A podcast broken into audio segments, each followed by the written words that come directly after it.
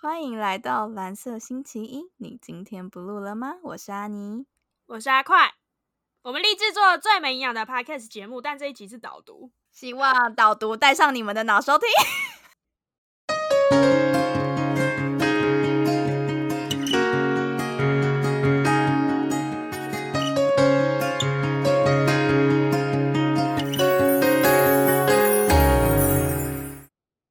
知不觉来到第三集了。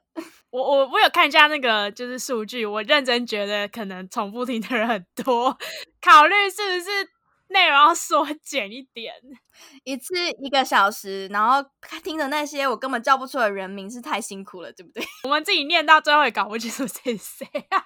没有，我们每次就是在录新的一集的时候，都会想说，天啊，上一集到底那个人是哪一个？好了，那我们这一集，今天我们会讲完第二章。嗯，对，没错。原本打算一集是四节，但现在变两节，没有两节，两两二点五，差不多。那我们就开始喽。好，如果没有听上一集，然后听这一集，你会听不懂的话，就往回去看第一集跟第二集，但是大概有两个小时。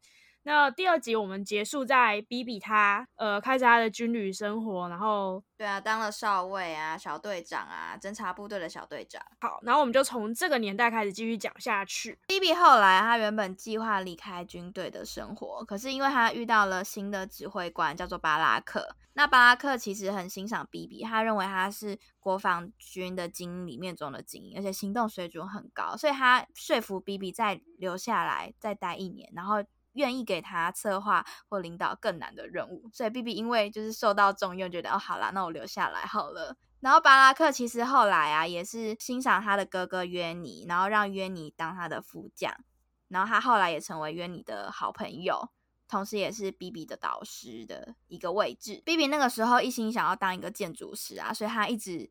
心里默默的觉得巴拉克跟约尼应该是未来的以色列总理跟国防部长，嗯，结果殊不知后来他是总理。对，那国防部长这两个人好像，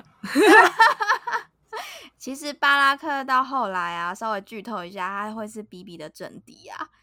OK，所以巴拉克其实在一次侦察部队的高风险任务中，差点让比比死掉。这个任务是一个解救人质的行动。他其实又讲到黑色九月，黑色九月他后面会提到，他从布鲁斯他劫持了一架飞机，就是从布鲁塞尔飞往特拉维夫，也就是以色列当时以色列首都的，呃，也是现在以色列的首哦，也是现在以色列首都的飞机。对，然后他们要求呢，叫以色列释放三百一十五名巴勒斯坦的犯人，然后并且他在那架飞机上布满了炸药，然后这项。人质的解救行动呢？约尼原本想要代替 B B 去，因为他觉得太危险了，怎么可以让 B B 去呢？但是约尼因为太晚到达现场，然后人家指挥作战都已经讲完，就是整个概述了，他才到，所以巴拉克就说约尼不可以去，只能。所以这次是约尼睡过头。上一次是 B B 睡过头，上次 B B 是打仗的时候还在睡觉被吓到，然后这一次是约你睡过头。他们我觉得他们家很懂得鸡蛋要分散开来，免得 免得一起呃碎掉了。所以约你其实是故意不想去帮他，但是假装要去帮他，他就故意睡睡过头这样吗？不是啦。然后呢？他们计划是这样，就是小队的成员，就他们侦察部队的人，要伪装成就是飞机的技术人员，然后去接近飞机，同时让劫机者以误以为巴勒斯坦的犯人的确获得了解放，然后他们条件有成功的被接受。他们偷偷把手枪藏在，就是 B B 他们会把手枪藏在他的腰内，就是衣服里面，然后假装上飞机，假装成技术人员上飞机之后，成功的跟那个四名的劫机者交战之后。赢了，可是，在过程当中呢，B B 不小心被自己的士兵贯穿了手臂，就天兵啊，就是有点被雷到哎，我觉得被雷到。对啊，就天兵啊，原本好好的，想说才四个人打一打就赢了，然后结果干要被自己的，对，没错，超雷雷对猪队友 射到手臂呀，就这样。然后事后约你还笑着跟 B B 说：“哎，你看吧，我就叫你不要去，你偏要去。”我觉得他们都很闹，他们家很喜欢讲马后炮、哎，真的很吵。真的。上次约你快死了，B B 也是。那我接下来要讲的这个是慕尼黑惨案。发生这件事之前呢，B B 其实一直相信美国跟西欧会支持以色列。那他在翻译的时候呢，他是用慕尼克，就是小科普一下，它其实是英文叫做 Munich。呃，C H 发 K 是在德文里面通常南部的南德的人才会用。那北德的人，北德会念就是 C H 会发 he 或者是和，嗯，喉音比较多。对对对对对，就是喉音，对对对，所以它翻译叫慕尼克，可是其实德文叫做 München M U N C H E N，对，就是 München，然后它上面的 U 还有两个点点，对，就是呃，反正就是他他这个翻译就是这样。然后因为我那时候看的时候想说，这到底是三小，我说这到底是哪里，对不对？对对对，然后我就查说哈。什么？这翻译也太古老了吧！我我很想 diss 这个人。哦 那我接下来讲的就是关于慕尼黑惨案发生的过程。他在一九七二年的时候，在慕尼黑举办了第二十届的奥运会。那他其实是一个恐怖事件策划的人，就是巴勒斯坦的武装组织，名字就叫黑色九月。哦，是因为发生在九月，然后他们也叫黑色九月。哎，好问题耶！他们真的取名叫黑色九月，但他刚好也发生在九月，是一个巧合吗？我其实不知道为什么他叫黑色九月。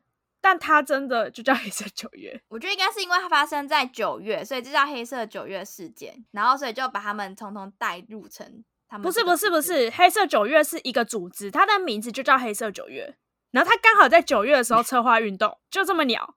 好，OK，呃，不然我们就要去翻译翻译阿拉伯文。对啊，它原本的意思到底是什么？好神秘哦。因为我其实有点怀疑，会不会是因为中文。就是不知道要怎么翻译它，然后然后就是用，比如说它发生在九月，然后被叫做黑色九月，然后就这样子去。对，因为我看不懂阿拉伯文，所以我去翻了一下维基百科的英文版，它真的叫做 Black September Organization。就是认真，就是叫黑色九月，但我不知道为什么要这样取。对，他对，其实跟他是九月发生，我不知道有没有关系。OK，那这过程其实就是总共有八个黑色九月的武装人员，他们在凌晨的时候就跑进去选手村里面，然后把门打开，就直接枪杀了教练跟有一个举重选手。那另外九个代表成员就当成人质被抓走，所以奥运会就因此停赛。那这时候呢，联邦德国那个时候德国还没有，就是还没有合并，还是东德跟西德。对对对对对对。然后他们就拒绝，等于说那时候联邦德国的总理跟内政部长，他拒绝以色列去派遣一个特别行动小组，因为以色列想要自己解决嘛。可是德国不允许，因为在他的土地上，他不要有事情发生。那这之后呢，黑色九院就发表声明，要求，因为他是凌晨攻击的嘛。所以他就要求他们在十二点，就中午十二点的时候，要释放被以色列关押的两百三十四名巴勒斯坦人。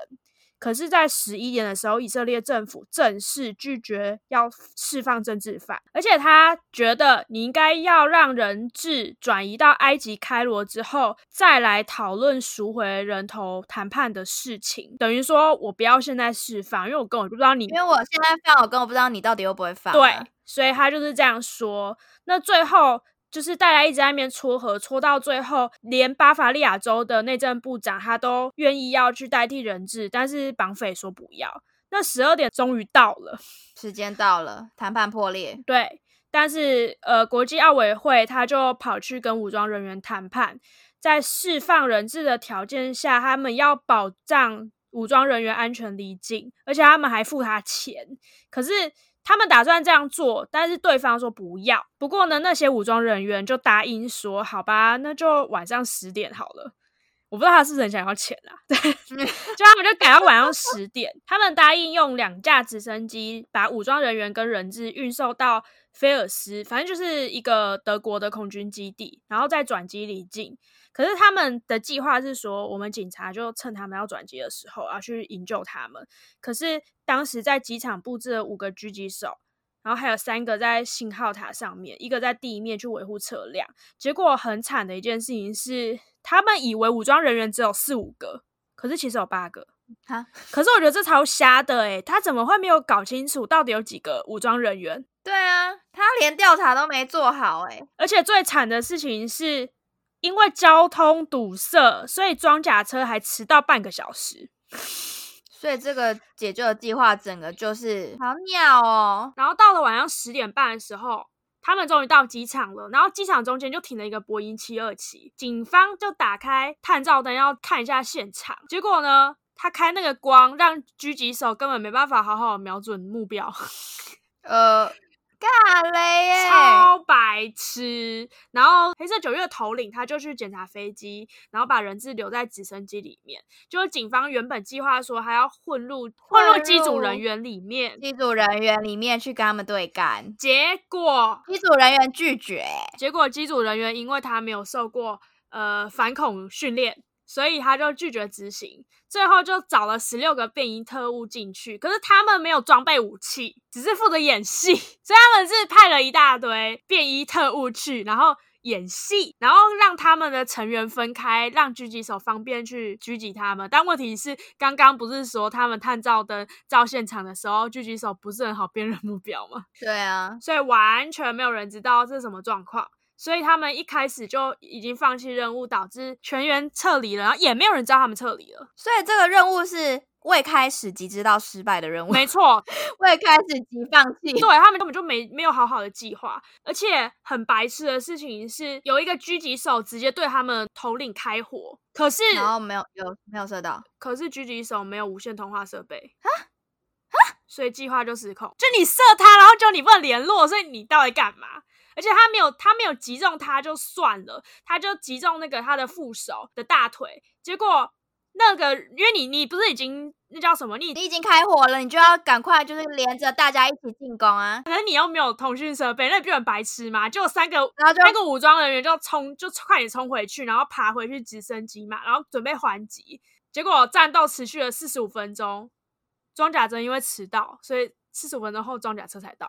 哇塞，好，然后那接下来情况就一团乱了。一团乱之后，一个武装人员就直接对着里面的人质开始开火，因为状况已经没办法预料啦，就开始他又跳出去，直接丢了一个手榴弹，就是手榴弹爆炸之后，直升机就起火了，机内所有人质确定死亡，然后。简简单来说，就是全部的人都死了。他不是有两架直升机吗？然后第一架确定机内全部的人都死了，然后第二架的直升机还有五个人质，全部被黑色九月的人处决是射杀了。对，就直接杀死，反正很瞎。而且哦，然后八个武装人员里面有五个人死亡，然后三个被逮捕。然后同一年又有一次劫机事件，西德政府就决定要。把这三个人送到利比亚释放，然后以色列当然不爽。而且你看，B B 说，在这之前他都相信大家是支持以色列，可是遇到这件事情的时候，德国有好好处理吗？没有嘛。所以以色列后来就直接觉得这太扯了，就展开复仇。那这样子以后谁要相信别的国家？我自己国家的人，然后你们处理的这么烂，照理说是不会相信别的国家啦。就在这么多年来，你会相信别的国家吗？我也不相信啊。因为大家都是为自己好嘛。那这件事情过后，以色列就展开复仇行动。那这时候的总理是梅尔夫人，然后梅尔夫人她其实还蛮强的，我还蛮想要讲梅尔夫人的。哦，是要讲她的自传，可以之后有机会马上讲。那他们就做了一个计划，叫做“天珠行动”，然后用特工组成一个死死神突击队，他们要对黑色九月幕后成员。报复性行动。那他从一九七二年到一九八一年的九年之间，成功的把名单上面的十一个武装人员中十个都暗杀了，暗杀掉了。哇塞！然后最后一个是因为他在叙利亚的时候肾衰竭去世，所以就 反正就没有你，你不用暗杀他他，自己死了。对，因为肾衰竭，而且他活到七十三岁耶。对，而且他是英雄哦。他是巴勒斯坦英雄，所以黑色九月大概就是刚刚讲的这样的。它其实是一个还蛮大的丑闻啊，对吧？我觉得德国蛮蒙羞的啊。是啊，就是你知道，就是办奥运这件事情，你就是要负责所有人的安全，然后发生这样的事情，你还没处理好，然后搞得一团乱，最后人也没救到。而且我说真的，德国怎么也没有拿出当初纳粹的那一套方式对待这些人啊？我就直白的说啊，对不对？那个时候就不是纳粹政府啦。但不管怎么样，他们不是血里面都流着法西斯主义吗？哎哎哎！哔哔哔哔！等等，我们这样德国人会生气，不行，不能这样讲。没有啦，你就不要以后去德国的时候被揍。德国人跟你生气气，不会啊，我就装作听不懂德文就好。老在那边好，然后会回到 B B 啊，B B 呢，他跟要找到他的感情故事了。呃，B B 他有一个认识很久的一个女朋友，然后他们其实从高中就认识，然后在某个暑假，然后觉得互相喜欢，然后就开始了一个交往的过程。可是因为 B B 他很长不在以色列，他都在美国念书。不然他就是在服兵役，所以呢，他们两个人一直保持的就是开放式关系，有一种若即若离，好像好像有又好像没有的一个开放式关系啊，一个关系。对，然后他女朋友叫蜜奇，然后因为蜜奇，对，他就很生气，说 B B 从头到尾都没有给他一个承诺，反正蜜奇就很生气啊，觉得你这 B B 怎么到底有没有跟我认真在一起啊？我不想再理你了。然后他就决定呢，在一九七二年的时候离开以色列，不等不再等待 B B 了，他要去波士顿念他的化学硕士。呃，但是 B B，我觉得 B B 很有趣。B B 因为密奇的离开，他因为然后觉得很难过，他就放弃了继续从军，然后也放弃了原本要去耶鲁大学念书的一个计划，跟着密奇就是跟人家一起飞奔去博士，因为他知道他要失去他了啊。对，知道啊，男人就是犯贱，人要走的时候他才要这样子。他前面是在搞屁哦，前面就不知道在干嘛，前面好像人家很不重要，然后等到人家走了，发现，看你是我心目中唯一的真爱，然后就跟着就是去美国追爱，然后一个月后就结婚了，太扯了啦！然后结果这个婚呢，就是因为结太快，他的。哥哥弟弟约尼跟易多还来不及参加，只有那个时候在美国的爸爸妈妈就是班奇隆跟特奇娜有到场。哎，我严重怀疑是那个 Miki 他好啦，没有，他不是叫 Miki，他叫 Michi，是不是？会不会是他其实已经有别的追求者了？然后那时候 B B 就觉得他要是再不娶她的话，他就没机会。我不知道，反正呢，反正这个就是他的第一任老婆啦。咪 B B 后面有好几任老婆，呃，而且后面 B B 还外遇，好像这就后后话了，后话了。对，反正约你因为没有参加到 B B 的婚礼，觉得很难过。然后 B B 呢，到波士顿之后呢，他就在那边的麻省理工建筑计。计划学院念他的建筑，希望未来成为一名建筑师。然后老婆蜜奇呢，她就是在那边认真的念她的硕士跟博士的学位。哦，真的学霸哎，真的念化学的学霸。对啊，好棒哦。所以 B B 那个时候虽然他在美国念书，但是他们的社交圈其实还是一样是。一起在那边念书的以色列学生，哎，可是很奇怪的事情是，B B 跑去念建筑，对不对？可是他说他喜欢什么历史，对啊，他喜欢社会科学类的，但是他跑去念建筑，没错。哦，好吧，有他前面有讲到他受到了一本书的启发，然后那个那本书的。主角就是一名建筑师，他也蛮好洗脑的。我觉得 B B 内在是一个很文文科的学生诶，我觉得感觉就是啊，就很很多很多的那种，而且你看会为了女朋友然后追爱，然后就一个月后就结婚，这应该很不理性吧？你要问你哥啊，如果你哥也会做这种事，那有可能理工男也会。呃，但我我哥至少目前还没有做这件事，然后等到哪天做，我就会相信他可能不是个理性的人。拜托，哪一个人在急忙的时候还可以保持完全理性？超难的好不好？女人都要快被快不见了，他当然要这样子啊！他应该也是想说，这个女人真的是跟我跟那么久了，他也不好意思吧？呃，可是如果女人自己走的话，跟再久都没有意义吧？他可能发现没有别人，没有别人更好了。呃。了。他可能是想要打炮，但是不知道要找谁，因为没人要理他。呃，应该不至于吧？他应该是一个很会口才蛮好的一个男生吧？啊应该蛮容易骗到女生的。呃，好吧，算了，好继续。然后反正呢，他们在那边就是社交圈都是以色列的大学生，然后密奇有时候会邀他们一起到公寓吃饭，他们就一直在讨论就是以色列的大小事啊。然后一直直到赎罪日战争爆发，B B 才马上搭飞机回到以色列去打仗。他们其实那时候的亡国感比现在台湾还重，因为随时有可能以色列都会呃被别人攻击，然后可能随时可能以色列都会不见，所以他们那时候保卫国家的心情是非常好。非常强，而且那他们他们那种心情，应该跟我们刚当初国民党来台湾的感觉，八二三炮战那种概念可能有点像。对，就是随时可能人家就打过来了，你可能再也不是一个国家了。被统一不是一件很可怕的事情，但是被统一后的生活是一件很可怕的事情。当吃了败仗，人家怎么可能好好对？不可能的。而且如果今天真的被统一的话，我觉得我就是会被清算的那个。啊，那我们在这里讲那么多话，应该不好，以后不好过。没关系，没关系，没关系，没关系，我我不在意。然后在赎罪日战争开始开打前啊，那时候的以色列总理艾许科尔，他其实不是比较倾向把当初六日战争的土地还给约旦跟巴勒斯坦人，他希望可以试出善意，然后问巴勒斯坦，你要不要一个有限的自治权？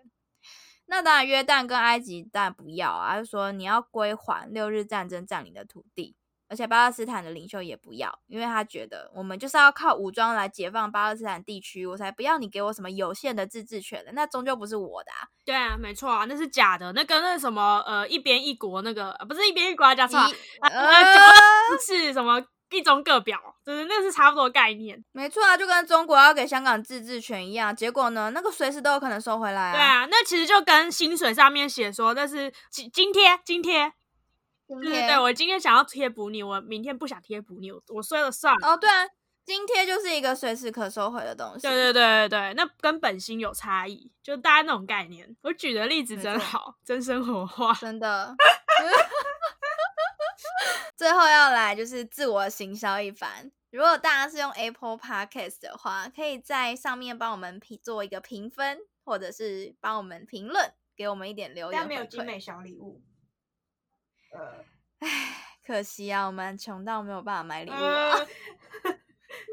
好啦，我其实最好奇的应该是听众吧。我整个最好奇就是听众，因为。因为我们有四十趴的听众是海外听众，真的不知道为什么，是不是台湾人不喜欢我们啊？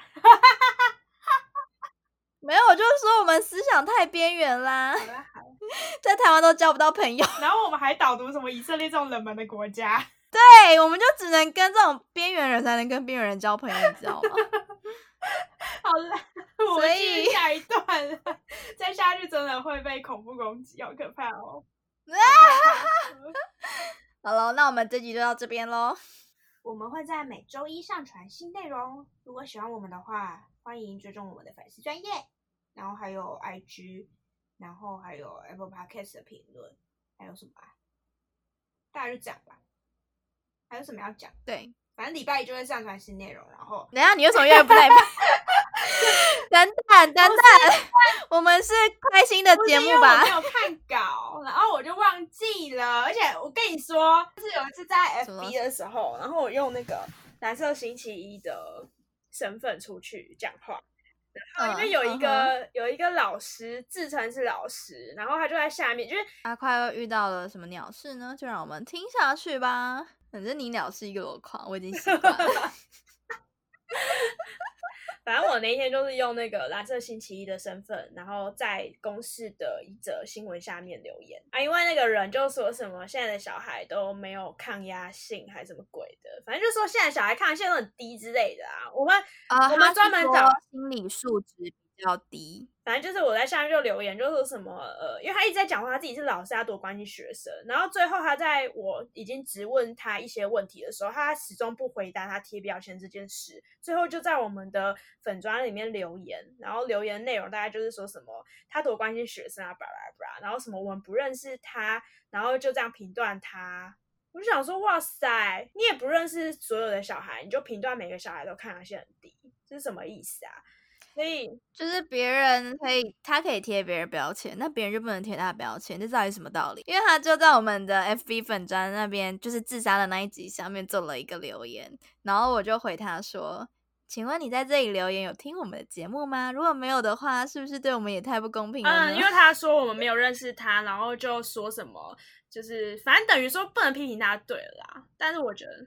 但因为我我真的很介意，说你没有听我们节目，你在这里留言干嘛啦？没有，你可以留言呐，但是我觉得很幽默啊。反正你你可以留言呐，我觉得无所谓。但是我觉得，我觉得很有趣，非常有趣。不是，他还特地来我们粉专留，哎，因为我想说奇怪，有点牛头不对马嘴，你知道吗？就是 一开始我还看不懂，想说啊，因为因为不是你留的，就是因为原本 拿那个身份的不是你，所以你不知道发生什么事。没错，因为我不知道。